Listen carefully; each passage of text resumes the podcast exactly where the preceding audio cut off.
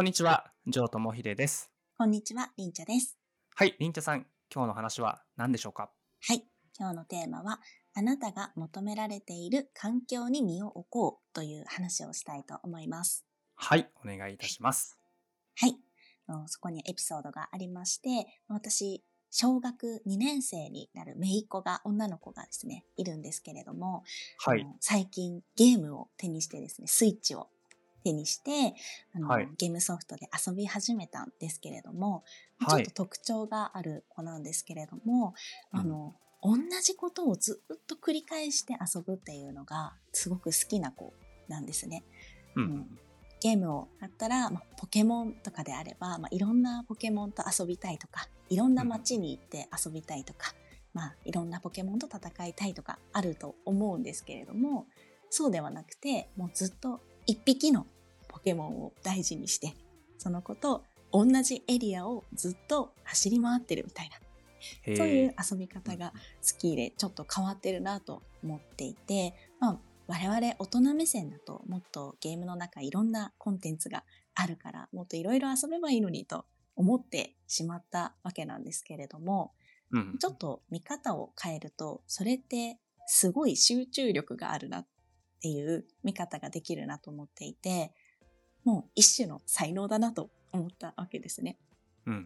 まあ、そこに対するこうモチベーションを高く持ってずっと同じことできるっていうのは集中力がすごく高いし、まあ、そういうタイプもいれば、まあ、ちょっと大人目線で我々が思ったようないろんなこと楽しめばいいのにみたいな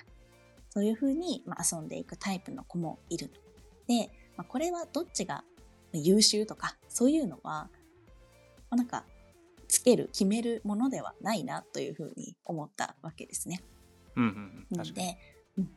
人にはまあいろんなタイプがいて多分それぞれにこう役割があってめいっ子みたいな一点集中型のタイプもいれば幅広くこうまんべんなくいろいろやれるようなタイプもいるんだろうなってでもそれでいいんだなっていうのをこうしみじみと感じたエピソードがありました。なので、ここから私が伝えたいこととしては、まあ、あなたが求められている環境っていうのが、まあ、絶対あるはずなので、まあそこにうん身を置いて活躍していくっていうことがすごくいいんじゃないかなと思ったというお話です。ありがとうございます。まあ確かに、途中でね、まあ、どっちが優秀かっていうのは決めるべき話しないみたいな話があったと思いますけれども、うん。まあそれは、なんだろうな。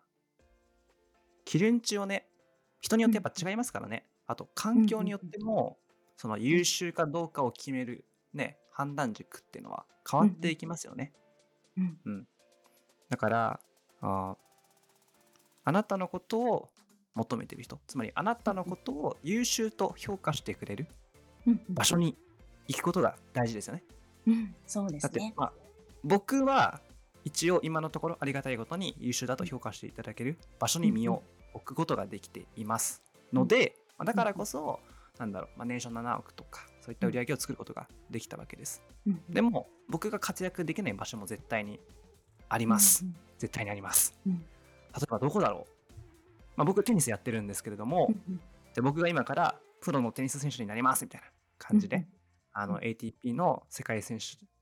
と戦うみたいになったらうん絶対活躍できないんですよね。ボッコボコに負けてうんなんか賞金も1円も稼げずにうんうんボロカスになるっていうのは、まあ、まあ分かってるわけです。うんなぜかって言ったら、まあ僕はテニスはやってるけれどもそこで力を発揮できないからですね。僕はそのテニスっていう環境だったらプロっていう環境だったら優秀だと評価されないわけですね。うんうんあるいは、うん、なんだろう、僕、絵を描くのがすごく苦手なんですよね。うんうんだからデザイナーっていう職業も僕は向いてないです。うんうん今からじゃあ僕がウェブデザイナーになりたいですとか、うんになったら、もう僕はダメってことですね。うん優秀ではない。けれども、お例えば、コピーライターとか、マーケターとか、まあ、会社の売り上げを作ってとか、仕組みを作ってとか、そういったあお仕事だったら僕は向いてるんですよね。うん、そこの環境だったら僕は力を発揮することができるから、その、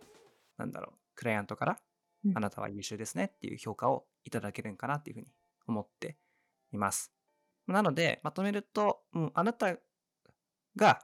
あなたのことを求めている人、環境に行くってことが大事ですね。うん。うん